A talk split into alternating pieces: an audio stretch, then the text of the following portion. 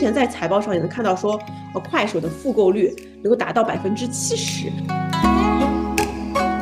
你是对你的消费者是当家人一样看的，你就犯了一点错误，你犯了一些错误，家人也是能原谅的。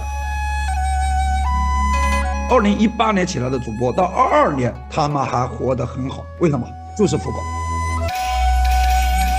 快手里面有着主流电商以外的一个增量人群，这个人群的基本盘的用户，他没有被别的电商平台洗过。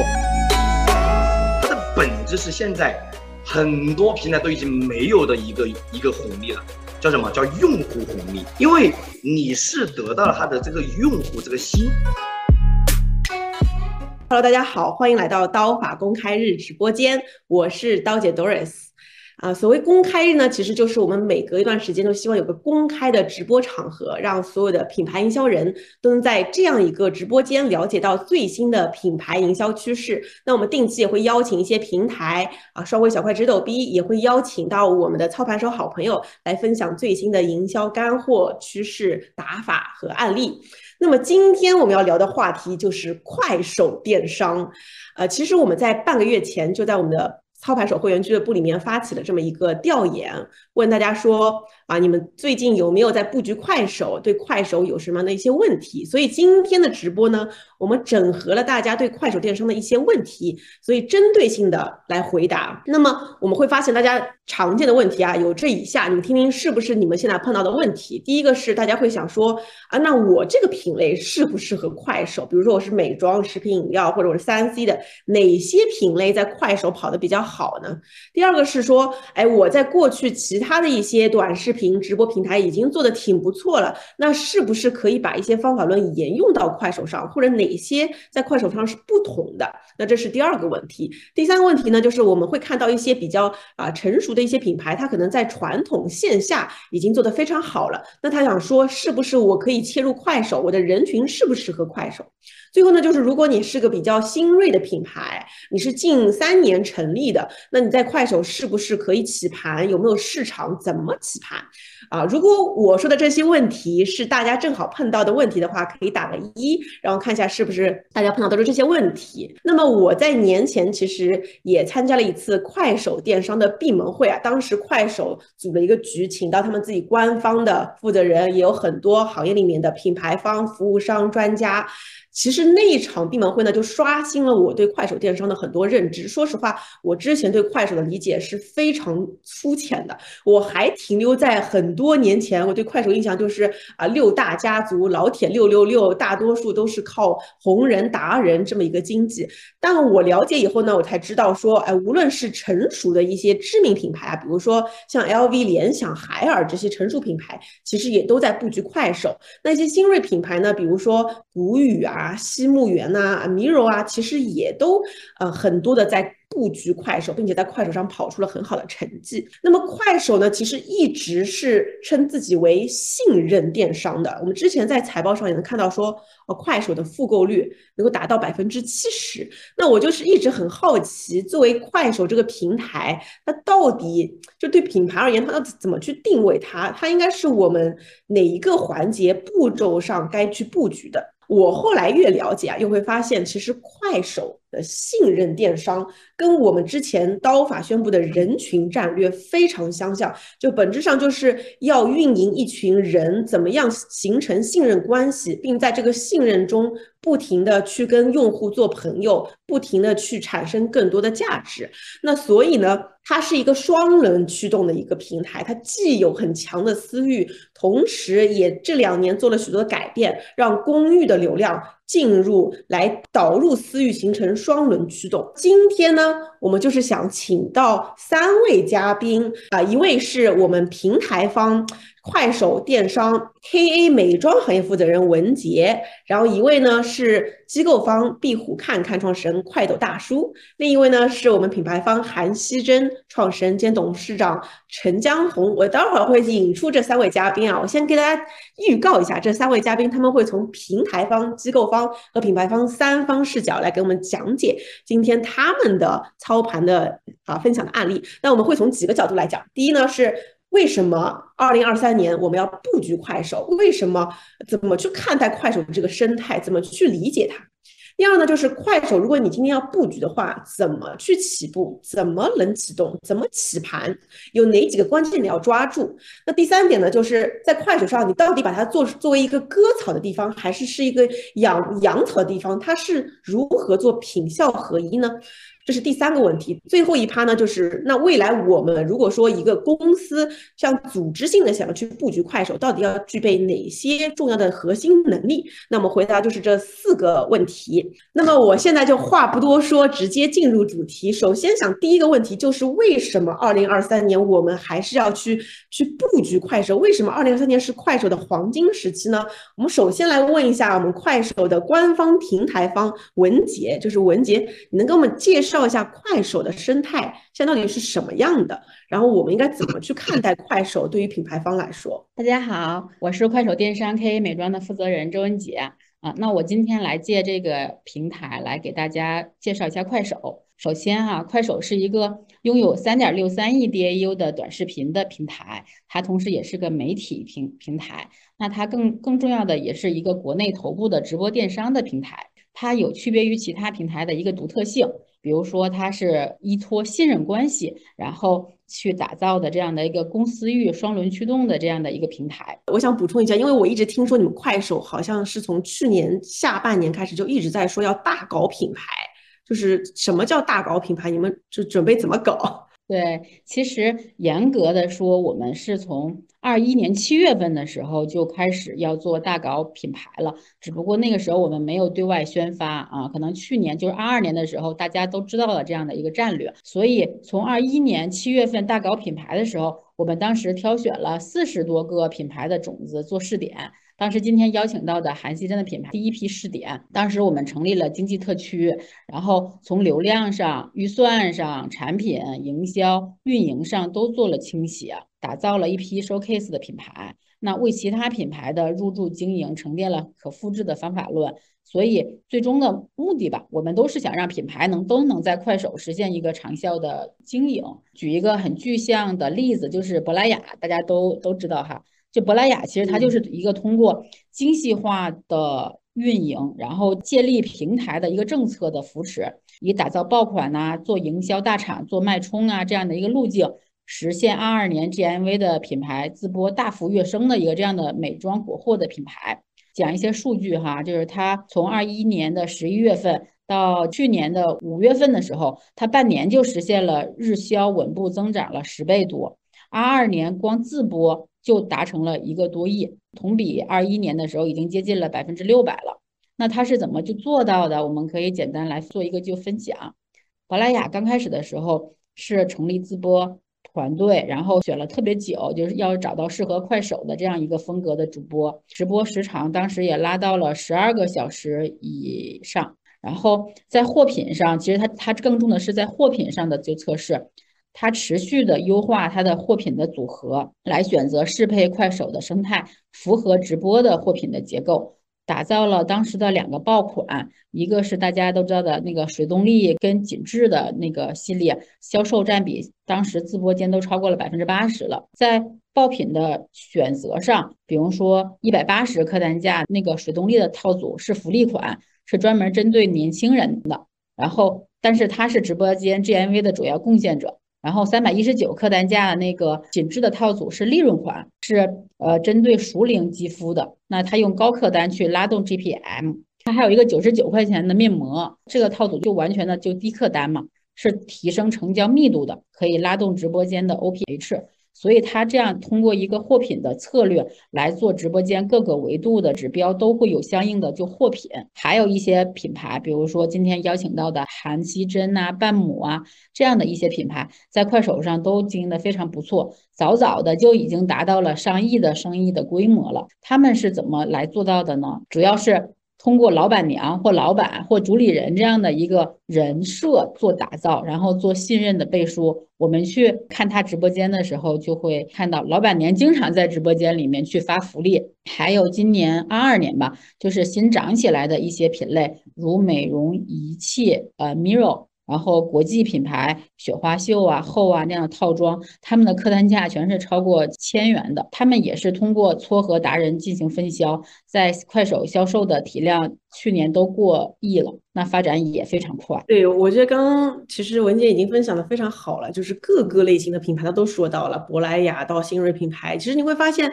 做得好的品牌真的是一个平台都不会漏过，一每个平台都运营的非常好。那我想问问。咱们大叔啊，大叔其实在行业里很有名啊。就大叔，你看了那么多品牌了，然后你也运营很多个品牌，你怎么看待快手这个生态的呢？你都叫快抖大叔了，对吧？大家好，可能刀姐应该有些粉丝可能认识我啊，因为我在快手呢，因为闭户看看一直其实呃比较的经营于快手吧，我们跟着快手电商应该一起成长了三年多了。面对刀姐这个问题呢，我准备花四个小点呢讲一下，就是说品牌。在二零二三年，为什么快手这个平台是不能错过的？因为今天品牌获客的情况就是，我们二三年，我们作为一个新的年度，我们要去考虑我们的增量在哪里，对吧？我们要去考虑这个增量在哪里。因为今天来说，我们所有的品牌存在的问题是存量竞争是很激烈的，而获客的成本现在线上获客的成本越来越高。快手其实在解决这个问题上是有很大的优势的。为什么这么说呢？第一，快手它可以帮助品牌以更低的成本，快速的去触达一些原来在传统电商或者在别的平台没办法触达的一些新的消费者。为什么说快手从一八年做电商做到现在，整个盘子包括二二年，整个盘子很稳，大几千亿或者接近万亿的规模，为什么会会很稳？因为快手从做短视频直播以来，它有一个稳定的电商的基础的消费者，这个消费者的用户并没有随着现在市场变化而产生大的变化。所以呢，今年品牌在做二三年预算的时候，你要做增量的时候，那么快手是有很大空间去做的。品牌做快手，它可以找到自己的增量的市场，这是第一个。第二个呢，快手有一个。从平台一做电商开始就一直强调的做信任电商的这么一个属性，做信信任电商一个属性，刚才刀姐也提到了，它有一个不可思议的复购，说百分之七十的复购。你我们去看看一八年起来的主播，二零一八年起来的主播，到二二年他们还活得很好，为什么？就是复购。快手的用户他有着一个比较好的增存度，并且快手的用户是老铁，老铁有个什么特质啊？他对国货品牌的偏好。会更高一些，跟很多的平台比，它是有优势的。快手的老铁，它足证性价比，并且包容度高，包容度高，这个我们陈总肯定很有体会。作为快品牌韩熙珍在这个里面经营的时候，你是对你的消费者是当家人一样看的，你就犯了一点错误，你犯了一些错误，家人也是能原谅的。这个就是包容度很高。所以呢，对快手上的品牌用户是有一个天生的信任感。所以呢，在这里。尤其是新锐品牌，尤其是新锐品牌，因为文杰是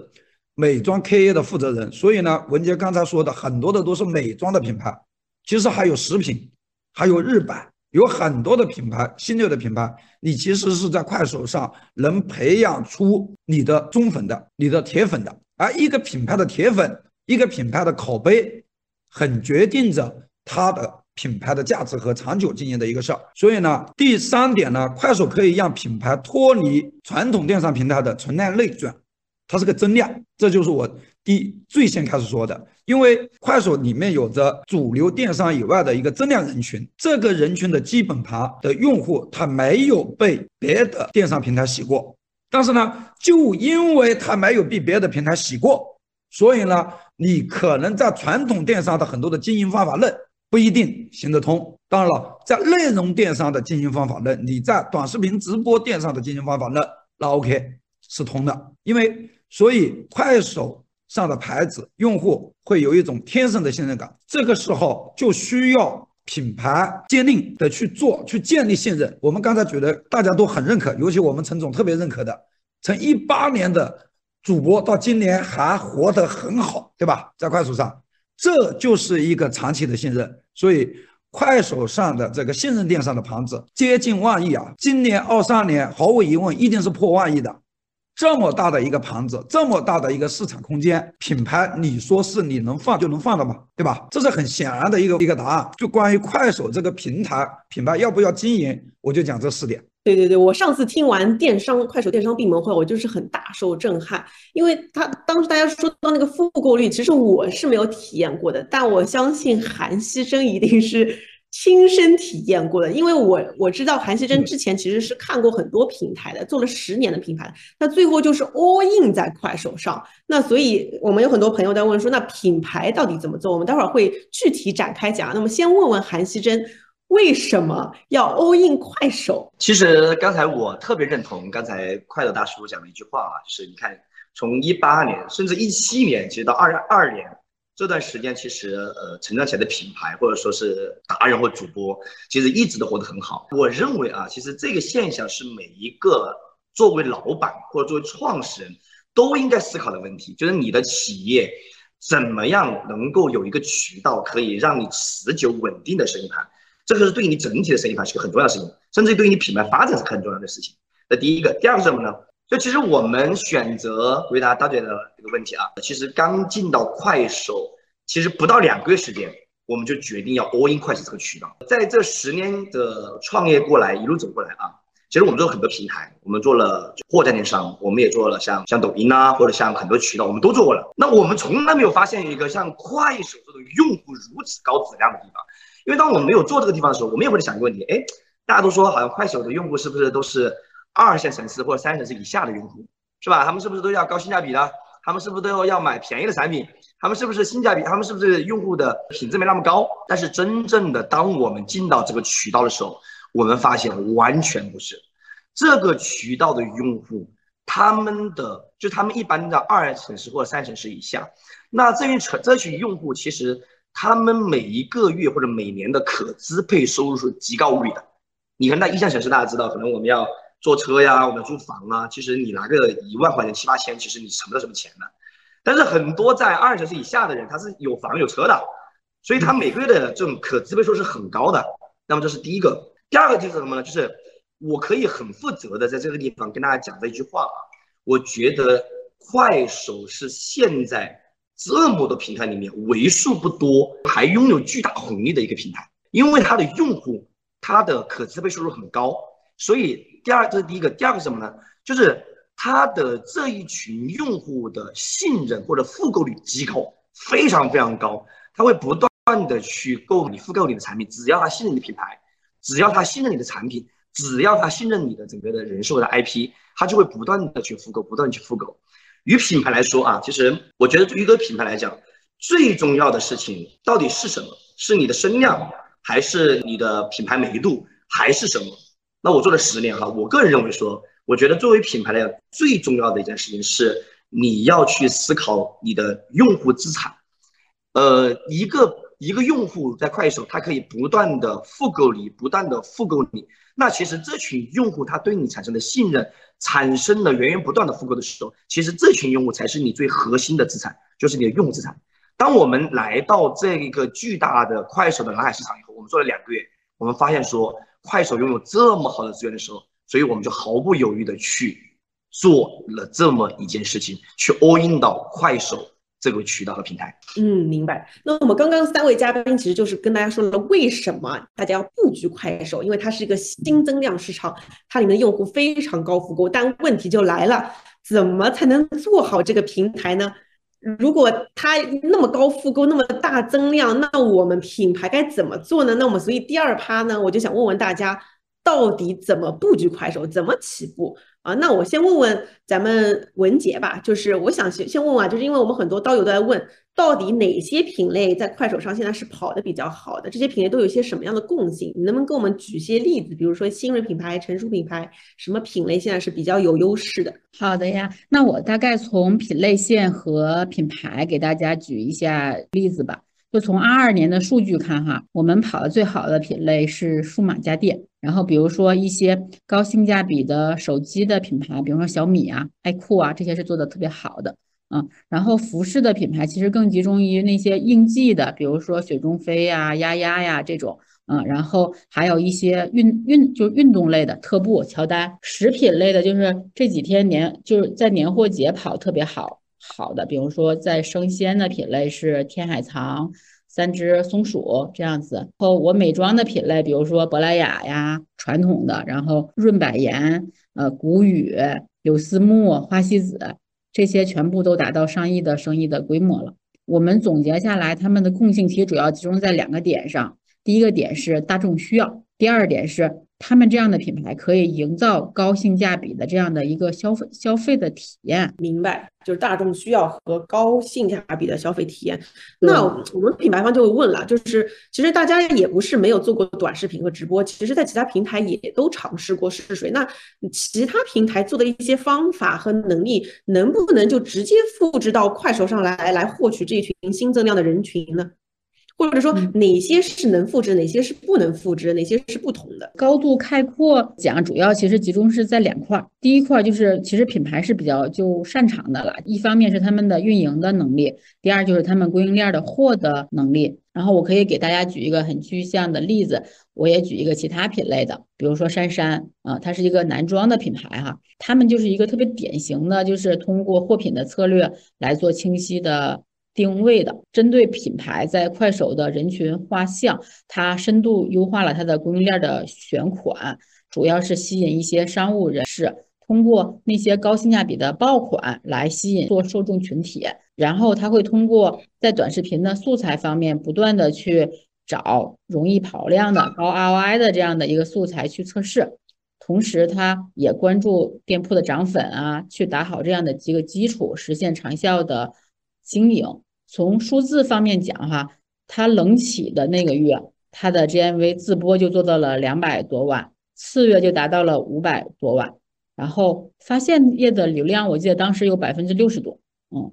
这个其实就是一个运营团队很完整。然后它供应链比较好的 case，所以其实本质上还是那些运营的能力和很强大的供应链的能力，其实是可以复制过来的。是的，那那如果说我今天是个品牌，我一直在，因为我们刚刚看很多品牌都在打三嘛，都在围观快手。那他今天二零二三年说老我要入局快手，从零到一了，那我到底一步一步该怎么做呢？我我可以先做什么，再做什么？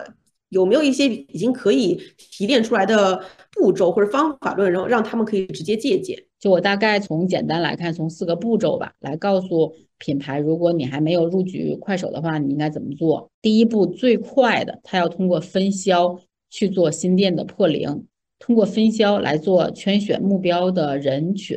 这是第第一个。第二个，通过商业化的投投放去锁定流量，开始品牌的自播。做日销啊，做涨粉这样子，然后第三个有涨粉动作，然后有自己的粉丝之后，我们就通过营销的造节去实现店铺的爬坡了，然后做活动的一次次的脉冲，最后我们通过私域，然后不断的去迭代货品，去打造快手渠道的爆款。那根据消费者的需需求，再不断的去优化你的货品的结构，然后进而实现生意的一个更大的上升。我们也看到了，比如说国际品牌、国货品牌或者一些新锐，它对于平台的诉求和运营的方式有一些差异性，没有那么一些通用的方法论。我们曾经做过一个美宝莲的超级品牌日，当时它就是定制了专属的节日礼盒。来邀请明星和总裁进直播间，然后线上做话题，线下做那种快闪店，然后召集用户来直播间来购物。这种入驻的首月，我记得他的 GMV 就破千万了。然后他也做了自播，自播当当场就破百万。记得当时全网曝光量有三点八个亿。做完超品之后。它的日销也提升了，大概提升了八倍多。我可以举一个我们这两年那个做特别好的一个专注敏感肌的产品的这样的一个概念的美妆品牌薇薇诺娜，它今年呢就是呃前期也是通过达人做分做分销去做种草，然后在快手打开知名度的。因为这个品牌是我当时引进来的嘛，然后当时它在天猫做特别好。我们以为他来快手也会立马会做的那什么，但是其实快手的老铁不太认识他他们，所以我们也是跟他们去去讲，你通过达人去做分销去做知名度，然后你在日日常在辅助上你店铺的日播涨粉，然后他今年双十一的时候做了一个真五折的促销活动，当时是跻身快手幺幺六购物节的 top 十，他正常日播生意的将近二十倍的增长。所以他们品牌的负责人就特别开心。再举，因为今天也有一些其他的品类嘛，啊，所以我也举一些其他品类的这个例子。比如说运动服饰的品牌乔丹，它其实是个非常典型的，是通过场域精细化运营来完成冷启动的这样的一个品牌吧。乔丹在开播一百天的时候，它的粉丝就突破了四十万。核心的爆款，它有一个破影系列的鞋子卖爆了。卖了两千多双，他早期就是通过短视频和达人的分销来做测款的，然后他的核心人群就锁定在他的宝妈群体和学生群体上上面。那大家都知道，其实快手的粉丝是货真价实的，简直就是金矿，其实是它具有高粘性、高复购这样一个特点。那注定韩熙珍在二零二三年的时候。就是他们的生意体量也会持续的一个做一个很大的爆发。总结下来看哈，我们这些品牌来快手的时候要有耐心，一上来就要想就就要就做收割这样子。对蓝海市场的用户群的品牌心智建立是需要有时间的，不是说你在其他平台很有知名度，在快手你一定是是这样。所以你要有对用户有一个很耐心去做自己的品牌的策略。明白。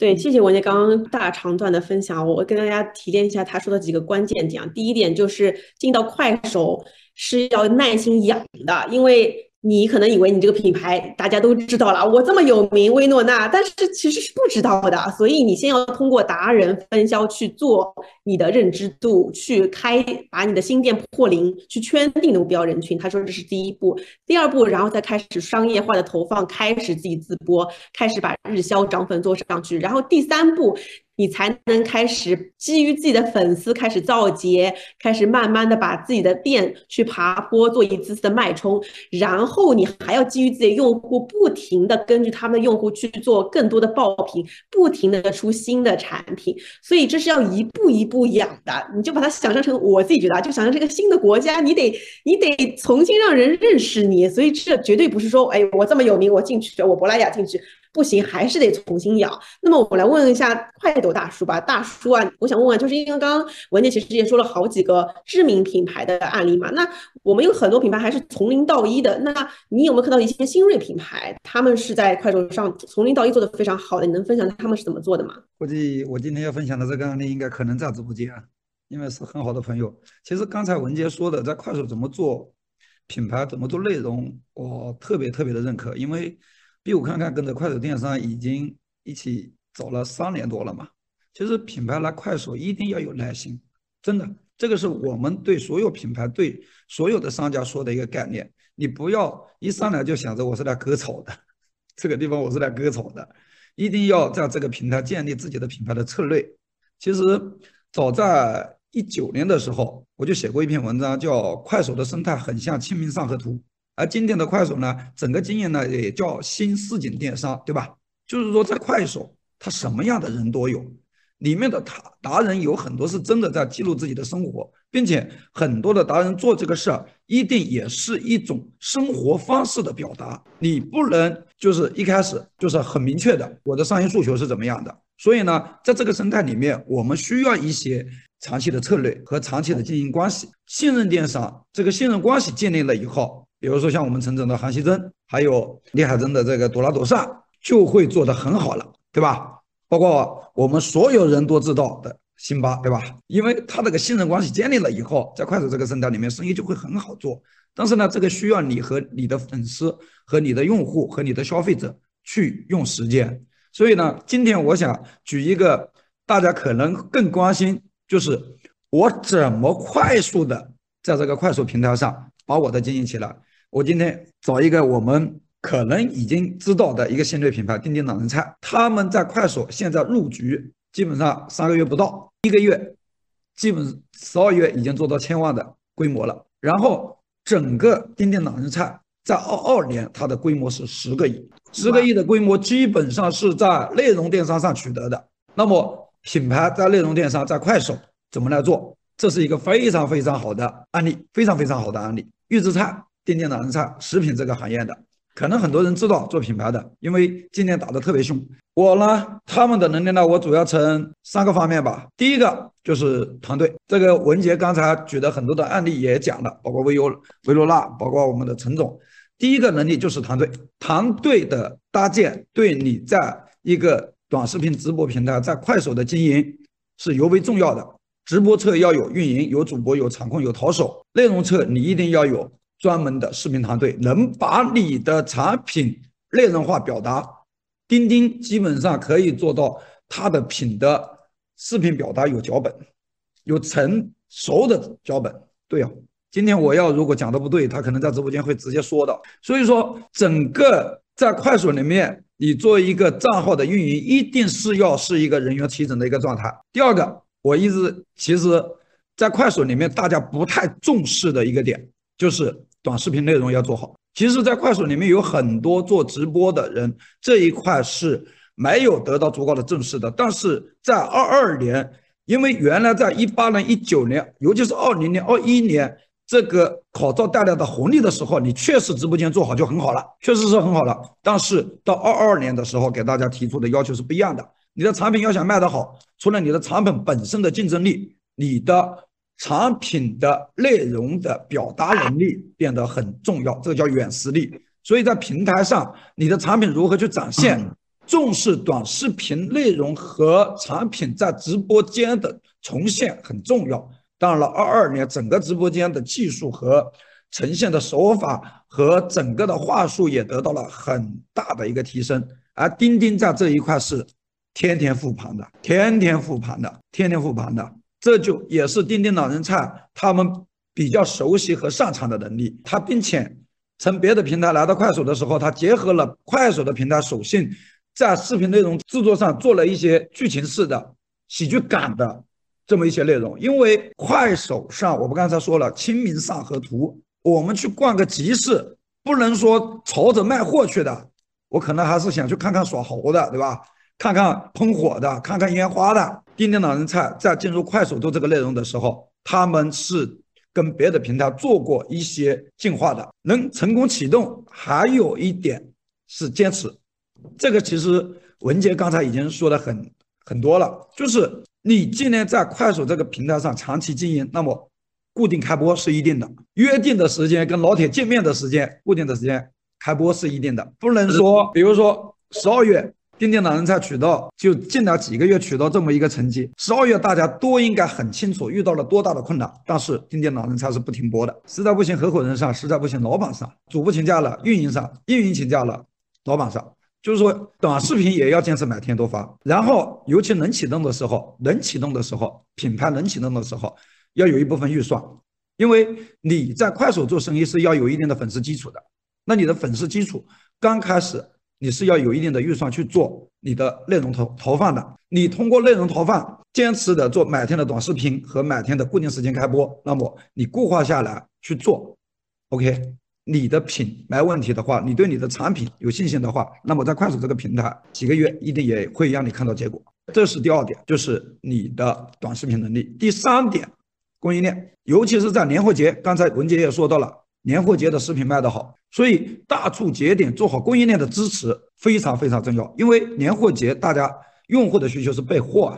我要备货的，我要买很多的，要买很多的。当然了，钉钉老人菜面对年货这个备货的这个情况，也做了很多的组合，他甚至会送冰箱，就是一个小冰箱送给你，然后你的钉钉老人菜买好放到自己的冰，放到他送给你的冰箱里面就好了。这个就是供应链的一个很重要的能力，因为一旦你爆单，尤其短视频直播，你一旦你爆单的时候，你最怕的是货不够卖。所以年货节销量高的时候，你要有一个好的供应链的保障，然后要做好人员储储备。这是我刚才说的那一点。非常谢谢大叔。我我我后来会发现啊，一些品牌，而且在抖，就是在其他短视频上和快手上的。那个话术都完全不同的，就是我我觉得非常神奇，就是在快手里面说的就是大白话中的大白话，就是比如说你有痘啊，我跟你讲，你要用这个，然后跟其他人家都不一样，我觉得非常神奇。所以我就想问问韩熙真陈总啊，就是你应该深有感触，就是你能从品牌方讲讲，到底你是怎么在快手上做那么好？刚刚文杰说不可复制，我们还是尽量希望能够学习一下。那我也讲点大白话，好吧？刚刚听了两位两位朋友的分享啊，就是我也想从我作为品牌方的角度啊，就跟大家分享一些我在快手上做的一些。啊，这种生意的体感和经验啊，呃，我可能会通过几个方面。第一个呢，可能是怎么样去做内容，是吧？怎么样去做 IP 的人设，然后去助力品牌的一个增长。那第二个怎么说提前复购？第三个呢，我们怎么样去做新品打爆？就是在这三个围绕之前呢，我想有一个大前提，在做快手的时候，很多因为我以前做过很多的友商品牌啊，在很多的老板在去到一个平台的时候，往往会思考一个问题，就是 ROI 的问题。就是我如何今天我投了十万块钱，我今天转化多少钱？今天我那个投了一百万，我转化多少钱？我以这个 ROI 来决策我是不是要投大，就是大家更多老板更多思考的问题。刚才呃两位朋友都在讲说，哎，我们要去做长线思维，这个我觉得在快手是非常非常重要的。所以当我们来到快手的时候，我们就在就是我们整个团队啊，就立了一句话，哪句话呢？就说我说在其他渠道我们可以把人来当流量，但是在快手我们一定要反过来。一定要把流量当做一个又一个活生生的人来看，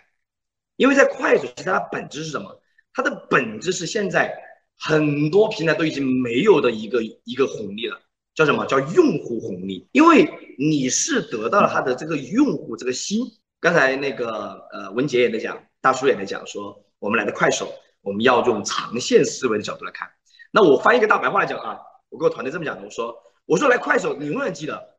你是来快手奔着跟我们的用户谈恋爱，甚至奔着跟他结婚去走的。对你得把它思考成三年、五年，甚至十年去走。只有这个样子，你才能参透快手里面的本质。因为我告诉大家一个一个一个逻辑啊，很多老板可能进到快手的时候，刚开始的时候往往 ROI 都不好。我也可以回复大家一个问题：刚开始的时候我 ROI 也不好。对，然后呢，当我做了一个两个月的时候，我就发现一个问题。我说用 ROI 来判定这盘生意是一个不对的一件事情，对，因为有些平台你是可能今天我投投投了一百块钱，是吧？我卖了一单货，但是它没有复购，那所以我今天的毛利润一定要很高，我要把这一笔单我赚十块钱，我赚五块钱我就走了。但是在快手不是啊，它是一个信任电商，它是一个源源不断的来复购你的问题。所以这个时候，当我们进来的进来的后面的策略是什么？我们决定说，我们不再去看 ROI 了，我们看一个事儿。我们看获取一个用户，它的成本是多少钱？对，因为我们在第二个月的时候，我们已经发现说，很多用户已经开始不断的复购我们了。我们当时策略是，我们一支一支那个防晒霜，我们卖三块九毛钱；我们一瓶洗发水，一斤装的洗发水啊，而且品质很好，都做出口的品质那种品质，然后我们卖九块九。对，看似一定 ROI 一定是追不回来的，ROI 零点二、零点三都有。对，但是。我们神奇的发现，当用户收到产品以后，发现说在快手三块九毛钱、六块九毛钱、九块九毛钱买到了一个如此好的品质的产品的时候，他决定说：“他说我发现了一个非常好的品牌，我发现了一个非常好的主播，我发现了一个非常好的直播间。”然后呢，我们的这种信任建立以后，他就不断的开始对我们进行复购了。这个是快手的本质核心，用户红利。所以，其实到今天我们发现一些。非常夸张的数据啊！我给大家讲几个夸张数据。我们发现说，现在有非常非常的用户在我们直播间一年购买五十次、购买一百次，甚至购买两百次、两百笔订单。你想，我刚开始我可能亏一单，可能一可能十块钱或者二十块钱我得到一个用户，但是他能够买我两百次、一百每每一次我赚十块钱，就是两千块的利润。你想想，这个对于一个品牌来讲，它是多么重要的一件事情。对于一个品牌来讲，这种长线思维其实它会变成一件。对于品牌来讲，一件非常非常非常重要的事情。那回过来讲，信任那个快手讲叫信任电商，对不对？信任是什么？其实我的理解，信任上啊，就是永远永远不要让你的用户是失望。在去年，我们其实我应该前年了啊，我们是二零二一年三月二十六号正式开始入驻电商来去大力的干这个事情了。其实到今天也就是一年多，不到两年时间。在去年的呃，也是三月份的时候。当时呢，我们去参加了一个快手的一个一个电商的一个会。当时呢，呃，领导讲了十五个字儿啊，讲十五字的一话，然后我把它记下来了。三句话，第一句话是什么？叫不要骗老铁。第二句话叫什么呢？叫不要骗老铁。第三句话叫什么呢？叫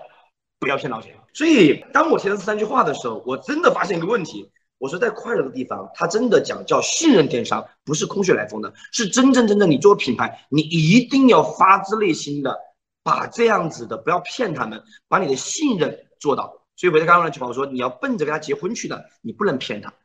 当建立了这种信任的时候，你会得到源源不断的对你这种信任的这种的反哺。所以我们讲说，我们一直在直播倡导说叫叫真心换真心啊，日久见人心，而且。我们是在快手，我们是第一个在美妆品类喊出叫一百天的包邮售后的品牌。大家知道，对于美妆品牌来讲，能做到七天已经很厉害了。我们直接是超过快手的十六倍，直接说一百天。但是我们这背后是我们本质对品质的自信，但是更多的是来自于说所谓的信任电商。我觉得作为品牌方来讲，你首先要把信任给你用户，用户就会把这个信任还给你。对，这是一个大前提啊。那再回来说。呃讲做内容的问题，其实我们也会做一些内容哈，包括我们也可能会做一些很高大上的一些内容，比方说我们会做一些呃联名啊，跟世界的一些一些，比方梵高啊或者这些去联名啊，或者说我们也可能会去包一些地铁啊，或者我们去呃就是美国那个那个时代广场去包大屏的，我们这营销都会做。但是来了快手以后呢，我们更趋向于做一些可能让用户能够感知到。感知到你品牌的一些温度的一些事情，比如说啊，比如说可能我们会去做溯源，对吧？我们会去呃做溯源，我们会去呃，比方说帮我们的用户呃去见我们的粉丝，让我们用户加入到我们产品开发里面来。再比如说呢，我们也会会去做一些有社会责任感的一些事情。那我打个比方说啊，在去年的呃年头的时候，我们做了一件事儿，做了一个叫做金山玫瑰的这样一件事件。那这个玫瑰是怎么回事呢？我讲个故事啊。金山小金县呢，它是在一个叫四川省阿坝州的一个地方。然后呢，我们有个粉丝在那里，他跟我们讲一个，他他把他的故事告诉我们。那个地方以前很穷，就是红军以前以前会师的地方，就很穷的地方。那个地方呢，在以前没有在那个地方，现现在啊有个产业叫做雪域玫瑰。在没有这个雪域玫瑰之前呢，当地的农民呢，就可能每个人家里面可能三亩地，但是只做什么种土豆，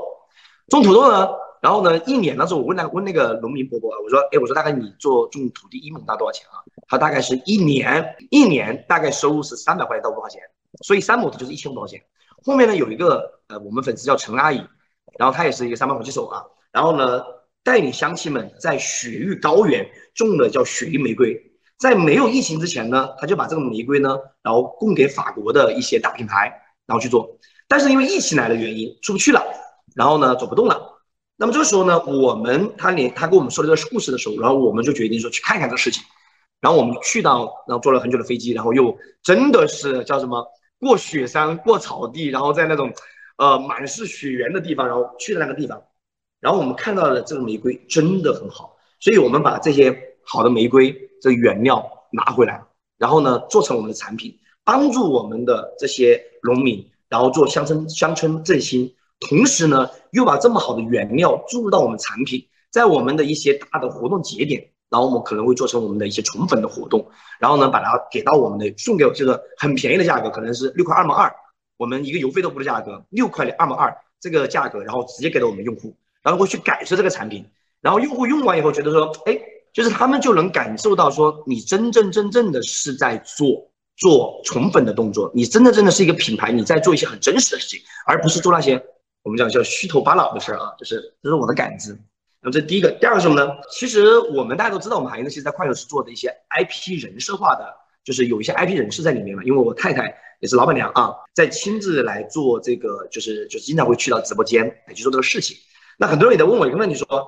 哎，陈总，那怎么去做 IP 这件事情？那我我应该用两用快两年时间哈，我给大家就是分享一个点哈。我觉得 IP 不是做出来的。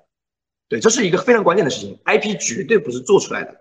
，I 信任也不是装出来的，因为什么呢？因为很多事情你是一个谎言，你需要八个谎言去去去圆，对不对？所以我更想跟大家讲的是说，我们的方法论更多是说，我们认为 IP 是被放大出来的。你像我们的那个，我我太太那个，我们理解啊，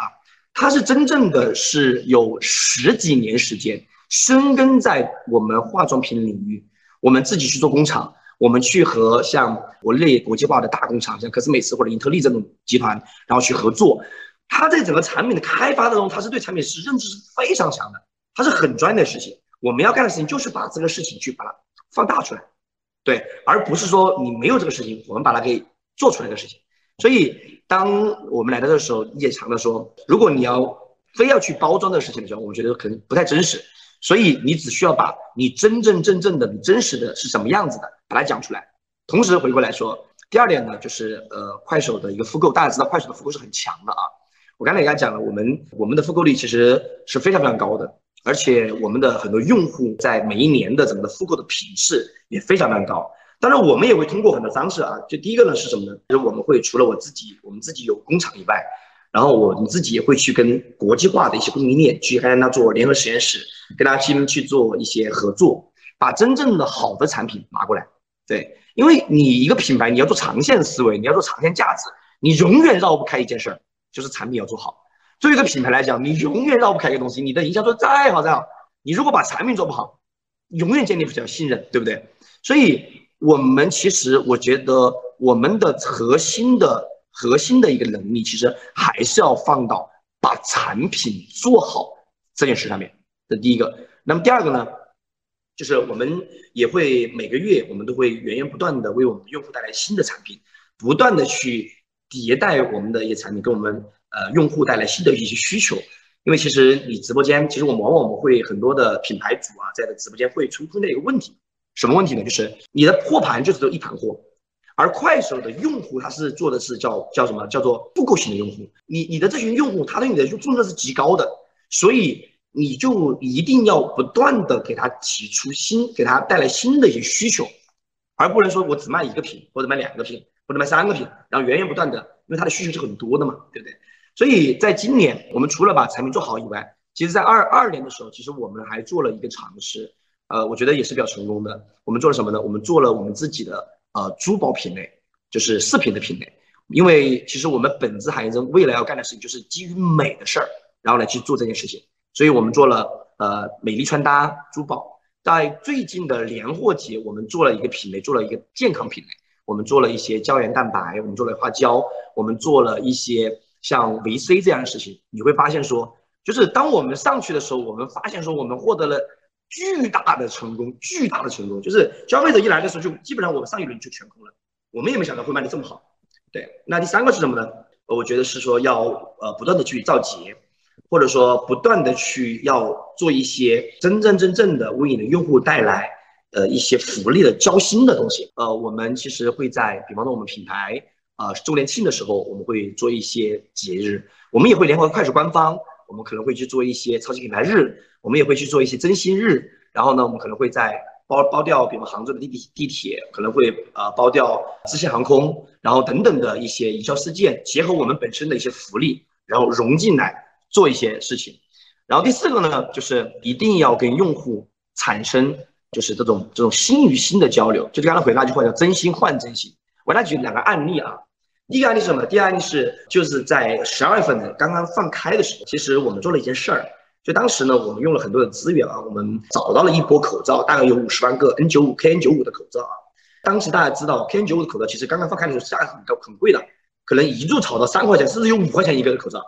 对吧？我们通过很多方式，我们拿到了口罩，大概是我们最后给我们的用户，呃，给的价格是三毛九分钱一个，就不到四毛钱，我们给到我们用户。第二件是我们定制了，就在刚刚过去的年货节，我们定制的那个十万单，一单是两两个的那个 VC 泡腾片，因为这个环境下面大家都吃 VC 嘛，所以我们做了二十万二十万管 VC 泡腾片，我们用。十三块钱包邮给两管的价格，我们几乎是说叫免费亏本去派给我们的用户，一个口罩一个这个事情，我们希望通过这种方式，让我们用户能够感知到我们做事情真的是用心的，同时我们本来也是用心的干这个事情，让用户能感知到说这个品牌是有温度的。对，其实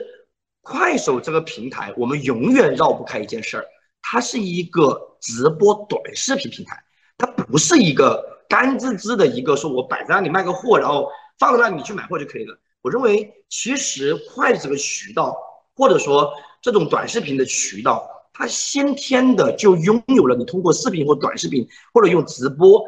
能够去让他们感知到你品牌更多的文化、更多的温度的这种渠道。所以我觉得这一点是来快手的，呃，我觉得这种品牌一定要去做的事情，要去长线的思考。我要跟他谈恋爱，对我甚至要去跟他结婚去走的。对，那我要跟他奔着结婚，我这么爱的一个一个人，当他需要口罩的时候，我就一定要把口罩拿出来给他。对我，当他最需要的呃那个好产品的时候，我一定要对得起他。这就是我们在快手的几个点。那还有一个点是说，我们如何去打爆品的这个事情。我觉得其实我我们其实也会结合我们自己的私域，快手是一个私域的地方，我们会跟我们的用户去交流、去沟通。我们同时呢也会拿一些行业的一些趋势的一些分析，甚至一些包括我们也会拿到快手给到我们的一些呃，就是比方说呃市场化的一些趋势。然后结合这三点，我们去综合来去做开品，然后不，然后然后可能结合上新啊，然后最后会有很多的爆品会沉淀下来，然后这样子，我觉得对于一个品牌的呃长线来做会非常好。而且从品牌的角度来讲哈，我们也发现一个问题，当我们做了快手以后，我们其实对于我们线下的生意盘是有提升的。我们在北方市场，甚至在我们在南方市场，因为我们其实在线下也有接近两万个专柜啊，然后我们也发现说，我们线下有很多的。很多的，比方说美容院呐，很多的渠道代理商啊，他们也跑过来找我们拿货了，做分销了。同时呢，我们自己呢也开始，就是我们线下的就是原来的基本盘的这一个生意盘也开始有一定的提升了。对，所以我觉得，呃，这就是我们的快手的一些经验和一些一些干货吧。呃，我觉得陈总分享的真的是非常非常好。我跟你讲，就是我用我的话再总结一下，就是。他刚刚说的，其实本质上是他算了一笔大账，他就是他没有去算斤斤计较，就是每一每一笔我要 ROI 多少，每一笔 ROI 多少，他算的是一个人的生命周期，我跟他要过一辈子的，那我不看的是他今年给我多少，我看他是这三五年他能回报我多少，我觉得这其实是快手最大的一个不同，就是你不能只用短线的哦，因为把人当流量和把流量当人是什么个概念啊？把把流量当流量呢，你就是每一笔我都是要割了它，每一笔赚多少钱，就是斤斤计较。就比如说我今天跟你做生意，我今天就要赚到你，啊，还是你今天我让你一点，但是我们为了长期大家做更长久的生意，这完全是不同的思路。但是我们会看到，其实今天大多数还是有很多的品牌，其实会更加心急嘛，其实也也是可以理解的，所以就会用更少的货品，不停的圈新的人啊，这一波人，哎，算了。过去我们再拉新的好了，就是其实这个是很容易就会有的思维，我自己也经常会有这样的思维，所以我觉得这种其实是很难的。这种最核心的还不不只是说产品要好，还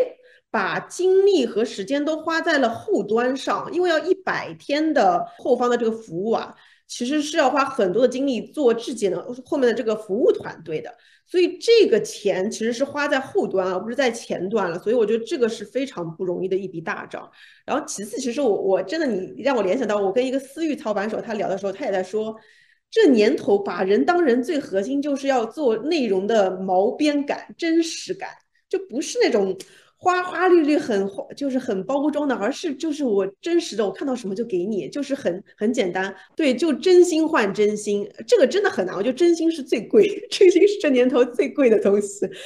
呃，所以因为你要能真诚、真心，还能让人继续愿意买你，其实背后要很多的功夫在后面。我觉得这不是就因为很难做到，所以很多人才做不到。那么我们再聊一下下面一个问题啊，就是我们刚刚说的是怎么打爆品、怎么过量、怎么做生意、怎么起盘，那。品牌呢？那我们怎么在快手上做品效合一呢？就怎么在快手上能做一些品牌的动作？我其实也想问一下各位是怎么看的。那比如说，我们先还是问一下文姐吧。那咱们在看快手上看说，呃，有些品牌是怎么在快手上面去做一些营销动作来放大它品牌声量的呢？在快手平台，其实我们能看到品牌的经营是立体的。是多维度的，比如说有自播、有分销、有我们的货架、有我们的短视频，还有我们的搜索这样的一个多维度的这样的一个经营方式。刚才陈总也有去说到，我我们跟传统电商完全不同的是，我们还是一个短视频的内容的直播平台。那视频的内容和直播间的这样一个近距离的这样的一个沟通是。品牌的特有的宣发的优势的地方，那我们也会看到很多品牌在短视频内容这块做的非常好，它已经完全都达到了传统 TVC 的效果。比如说有一些品品牌，它非常喜欢用品牌的这种总裁驾到或总裁来了这样的营销活动哈，然后有很多的品牌方和用户也可以去直接传达这种品牌的理念，去产品的呃这种方式。那也很受快手平台用户的喜欢，因为我们之前测试过，就是我们的平台可能对一些明星跟总裁或老板来了相比较的话，他们更喜欢老板来了过来发福利啊，他们对老板是更信任的这样子。我也可以可以给大家来介绍一下，我们快手也有一个独特的营销方式，很。有意思的哈，就是有一个品牌，美妆品牌叫完美，就是谈谈谈的那个，就以前他专门做眼霜做的特别好。他在今年，那在去年二二年十月份的时候，他跟我们快手合作了一个短剧的项目，叫靠近双子星。然后他的品牌主理人是易姐，他就是在剧中是以心理医生和完美总总经理这样的一个双重身份来出演的。当时是将剧情和产品还有品牌理念是自然做结合，然后后面双十二大促的时候，呃，这个短剧的主创团队还来到了完美的直播间，把短剧的那个粉丝直接转化成主播粉和品牌粉，然后为品牌也带来了很大的流量。他们对于从完美的角度，从品牌方的角度来说的话，他们其实是希望通过短剧来吸引更多的年轻的消费群，因为。在短剧在快手上做的特别好啊，然后它的消费群体它是以年轻人为主的，触达人群也比较高，效果也很稳定吧。所以在短剧的热映期间，我们也看到了，就是通过搜索的数据上来看，它的提升百分之一一百四十多，整个期间涨粉了二十多万粉。然后它有一个它的爆品叫完美的小红笔，搜索量提高了二十倍，在幺幺六购物节的时候，它排名 top 七。所以，通过短剧这这类的新的营销方式，在剧中可以植入品牌的元素，来拓展它的新的用户群体。那么，在大促活动的时候，就可以用剧中的这些短视频来种草、来养草，然后在直播间的时候，最后再以短剧的主角来卖货呀，然后来达到拔草这样一个全链路的经营。啊，这我也是第一次知道，原来我完美还会做这种短剧。对，那我问一下大叔啊，大叔。我们评论区有人说你一直在笑，你在，你要不说说你有看到什么品效合一的例子吧？哎呀，我就就着文杰刚才说的快手短剧和快手这个剧情类的，就是品牌如何去免费拿流量的这么一个方式吧，也举一个国民品牌大家都熟的蒙牛的这个案例。其实蒙牛这个已经把快手的短剧和剧情类的这个视频玩得很溜了，它的。主要的策略就两步，用剧情拿流量，用垂直的视频做转化。就是在品宣的方面呢，蒙牛它的官方做好，做了很多的短视频。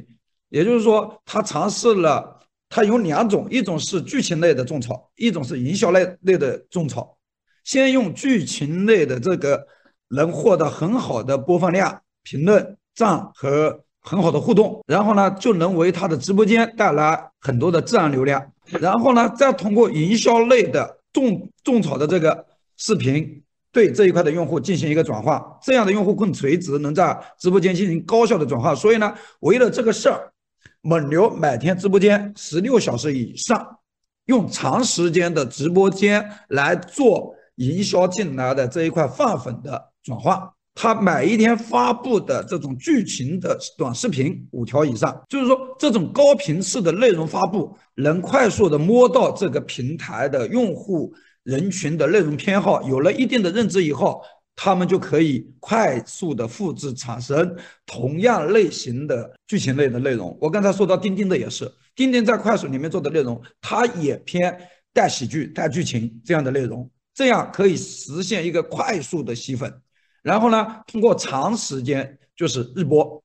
长时间的日播，在里面去转换这些种草的进来的用户，达到品效合一的一个结果。同时，这个蒙牛它还会在快手积极的参加一些比较大的 IP 活动的营销活动，一些就是官方的，比如说年货节，比如说这个快速小店，早进快速小店带着明星，因为快速小店文杰已经说过了，快速小店有两亿多用户，这样的话就会让他的直播间比日播得到一个很大的曝光量级，穿到很多的新用户，然后呢，通过长时间的日播去转换它，在快手里面，用户需要一个种草和转化的过程。但是呢，你怎么去扩大你的用户群体？淘流是一个很好的办法。但是淘流的时候，很多的品牌方会极致的去算 ROI。但是如果你通过今天快手在主力推荐的这个快手短剧、快手剧情类的这些视频，然后它是会获得一个比较好的互动的自然流量的数据。通过这个直播去做这个事儿，这个呢是品牌的经营，其实是。去在快手里面拿到用户的经验，要更多维度的去经营用户、触达用户和利用大家喜闻乐见的在快手平台上喜闻乐见的内容形式去种草，然后呢，积极参加大的 IP 活动，去找到相应的曝光的路径，这样自然而然的你就可以在快手上完成你的种草、养草和日播的时候。拔草的这么一个过程。你刚刚在说蒙牛的案例的时候，我就脑中划过一句话，叫“比你牛逼人还比你更努力”。我真的觉得，是的，蒙牛竟然已经在快手上做到这样，就是一边还在做剧情，一边做种草，然后每天直播十六个小时。对，人人家日播十六小时哦，蒙牛这么大的国民大品牌，也老老实实在这个快手上的平台上。当小学生啊，真的，我觉得我要跟一些其他的品牌说一说，你看看人家蒙牛，哎呀，我觉得我对新锐，我为新锐品牌捏一把汗。那我先问一下韩希珍，那咱们会做一些什么样的一些品宣动作来做品效合一呢？其实还蛮多的，打比方讲吧，说最近的事吧。最近我们做了一个十周年的一个品牌的一个发布会，战略发布会，我们可能做了一系列的一些活动，比如说在这个十周年上面，我们会结合快手。然后我们一起做站内的一些宣发，同时呢，我们自己会有一场我们的品牌的战略的一个发布会。那回顾过往的十年是怎么样的，都是直接用直播的方式讲出来的。然后呢，再讲一讲下一个十年我们干什么，再把它做做成切片的视频，然后发出来。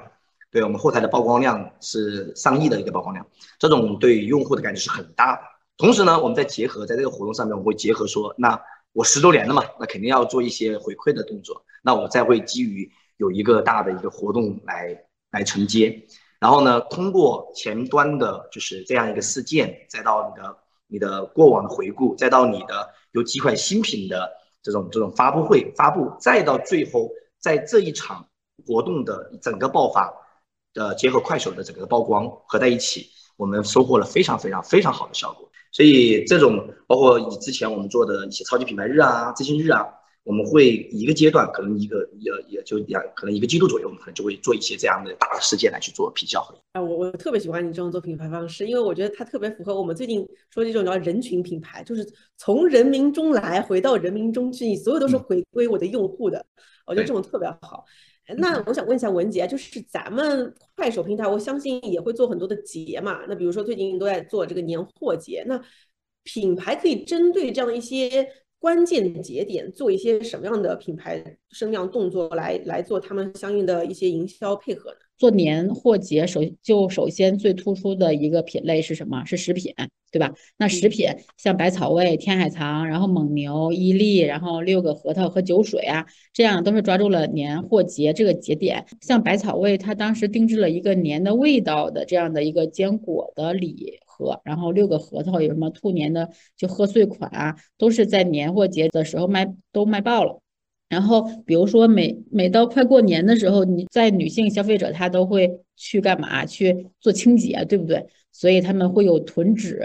囤洗衣液，然后他们还会为家里添置新的，就是那种锅具，比如说康巴赫。还有前一阵子在新选直播间卖爆了，一个就是一款鹅卵石的颜值的那种锅具，卖了几个亿，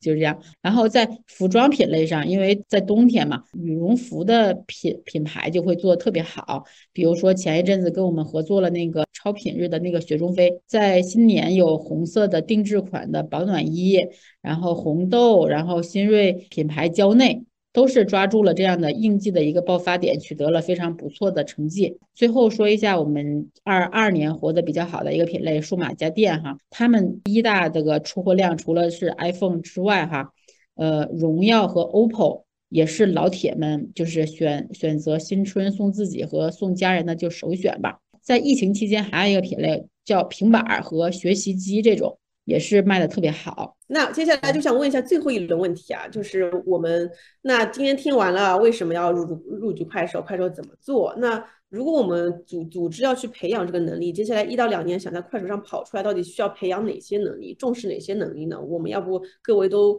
呃轮流说一下，也作为今天的总结。那要不文杰还是你来，就是你说说。快手到底要做好的话，要关注哪些核心能力？我认为哈，其实最主要、最核心的能力还是快速反应的供应链的货的能力。而且在二三年，我们一个是要继续把美妆行业品牌化，第二方面，我们就是非常重视整个电商都会非常重视货。所以这块儿也是我们品牌最擅长的吧？那我们呃很多品牌，我们发现通过短视频或直播起来了，很重要的一个共性是什么？他们决策链路特别短。比如说像陈总这种，他很短的时间内就做了决策，然后就一把就 all in 了快手，这样有又有市场有需求有好的渠道，那对于公司的决策能力是要非常快的。啊，所以我们有一些打工人的朋友吧，就是也要迅速的跟老板来定了，二三年一定要把快手作为一个非常重要的渠道啊，不要再已经错失了一年半了，咱们再再再这样的一个速度，可能就跟不上我们后续的一个发展的方向吧。第二个就是你的后端的供应链的能力，你来了之后，你发你会发现你一定要跟得上，因为品牌其实我理解它是有多个产品系列、多个价位带的。所以我们要有有耐心去做尝试的话，这一块其实对于我们来说是比较简单的。嗯，第二块就是快手的独特性，就是什么全域经营的核心是用户是人。我们也发现这一年成长比较快的品牌，就是它的他们的共同点就是以人为核心，非常擅长是运用做人群做作战的这样的一个策略，根据人来定制货。那供应链能力强的品牌，它还会专门做渠道的特供款。那这些品牌在打法上也有非常清晰化的思路哈。比如说那个前面分享到的，就乔丹呐，他初期就是通过找到自己的核心的人群，宝妈和学生是吧？然后再做人群的泛化，给品牌的生意打开了生意新的经营局局面。所以精细化运营用户群体对品牌来讲是一个非常重要的就课题。第三块就是。内容的能力，那我们从两个方面来看吧，就是它的内容其实主要是分为直播间和短视频的内容。先说说直播间的哈，品牌其实它主要是要通过商品的测试来找到自己的核心的种子的用户群。那商品也是需要讲故事的，那直播间的货需要有梯度的，是有层次的设置的。我们在前面有分享到，珀莱雅它有利润款，有这个福利款，有低价款，是吧？那是是一样的，这样有梯度、有层次的就设置，可以让引流款成为品牌心智建立的核心的商品，然后通过产品的口碑将品牌的故事去讲好，在直播间活动的呃营销上，它也可以设定好营销的节奏和主题，比如说我们在快手上比较好的三个主题啊，比如说宠粉，比如说上新，比如说促销。嗯，都可以让消费者对品牌持续的这样的有一个新鲜感。除此之外，就是另外一个非常重要的能力，就是什么？短视频的内容。在现阶段的时候，其实我们看到品牌更多的是直播间的切片啊，产品价格和机制方向，是吧？在拍摄内容上，其实有一些不错的品牌在运营短视频的时候，会根据营销的场景设定剧情类的。视频，比如说大家可以在快手上去搜一下，比如说小米呀、爱酷啊这样的品牌，它就是根据消费者痛点和痒点去拍摄一些生活中的段子，来刺激消费者的去转化。那这样也有很多品品牌方会认为太难了。其实，呃，对于大家来说，做短视频的核心秘诀是先满足数量，再满足质量。不用说，我一下子交一个一百分的就成成成绩，可以先从六十分开始，你慢慢去打磨。流量的机制是需要不断的去靠发布这个新的短视频去看转化效率的。我们认为的可能好的视频，可能老老铁他不买账；我们认为的觉得不是很优秀的，那老铁他非常的喜欢。所以你一定要多发短视频去触达，去看这些转化的效率，在这个时候根据内容，再根据产品的卖点啊，去打造一些主题化的这样的一个视频的内容，也可以尝试去通过热热点去获得自然流量。这儿吧，反正我也分享一个自己对未来趋势的看法和判判断。呃，快手电商呢，它终结是一个内容的电商平台，本质还是一个内容的本身。我们也做到一年半做了品牌之后吧，也发现有很多品牌方的朋友们也都是在慢慢的摸索和向好的过程。在平台端，在二三年也会越来越重视品牌内容这个层面。那好的内容非常重要啊，可以帮助品牌去获得这个更多的流量。对于新锐品牌来说，其实是一个很好的入局的机会。那新锐品牌它拥有更灵活的产品定制的能力，也擅长其实用这些短视频内容去触达消费者，所以我希望在二三年的时候，品牌方的朋友们可以来快手做一个长续的经营吧。好，谢谢文杰。嗯，那大叔，大叔你说说看呢？我从务虚和务实两个层面来回答这个问题，因为这个问题其实就是想给。品牌进入快手一个方法论的东西，或者一个实操的东西。第三呢，快手电商经过这么多年的发展，并且今天老大亲自管这一板块，整个快手电商的小二的服务团队已经很成熟了。就是你们要做某个品类、某个品牌，你要做某个品类，找官方的小二，然后让他去服务你，解决所有的问题就好了。这是最有效的一个方法论啊。然后在小二的辅导下。服饰也好，食品也好，日本也好，珠宝也好，啊，这个美妆也好，美妆文件就在，对吧？他们会一一的去解决大家在这里面经营的问题。这个是务实的品牌怎么去做快手的一个我的一个回答。务虚的来说呢，第一要熟练的使用快手生态的里面的语言，就像刚才陈总很长时间说了一段的，我们要说人话，对吧？针对快手的用户讲好自己品牌故事的能力，这是第一点。第二，在内容电商平台，针对快手垂直用户，要快速的用陀流也好，用你的内容也好，用你的短剧也好，去摸到平台人群的内容偏好。不同的人群，它的内容偏好是不一样的。摸到了这个点，找到了这个点，然后快速去复制，大量的去生产用户摸到用户点的内容。然后快速实实现这个吸粉和规模化卖货的能力。第三，某定快手合成人群的特征，要面对这个用户去构建不同的产品策略，面对这个用户去组你的货盘，不要说我的货盘就是这样的，我就要在这里卖出去，不是这样的。这是我务虚的三点，也就是说，我从两个方面回答了这个大家品牌进快手如何经营的问题。好，谢谢大叔。那陈总，您说一下。我觉得我总我总结三点吧。第一点是什么呢？其实我们我会觉得说，第一点其实是你的品牌的私域能力，因为其实呃，快手其实一直强调信任电商，也强调私域的。很早以前，其实我们跟我们团队在聊的时候，我们就发现说，其实无论短视频还是直播，在这种渠道里面，其实它的本质还是在做私域。就其实我信任你的品牌，其实也是私域，本质做私域，所以你还是要拥有自己的私域能力。那第二个呢？我觉得永远绕不开一件事儿，就是你的产品能力。就是其实私域的本质回到又回到产品，因为你的产品不好，你不可能做得好私域。对，产品一定是一个品牌最核心、最核心、最核心的事情。对，就以前我们很早以前我听过一句话，什么叫“酒香也怕巷子深”。但是其实现在的很多工具是很已经非常非常方便了。快手的商业化已经做得非常好了，而且快手的整个的运营的团队和小二的团队已经非常专业了，就他会有无数的这种工具提供给你。但是可是你得有好酒，对你有好酒，就一定会有人口碑相传，所以呃，本质还是产品。那第三个是什么呢？第三个我觉得是要有拥有叫做感性的能力，就快手不能太理性，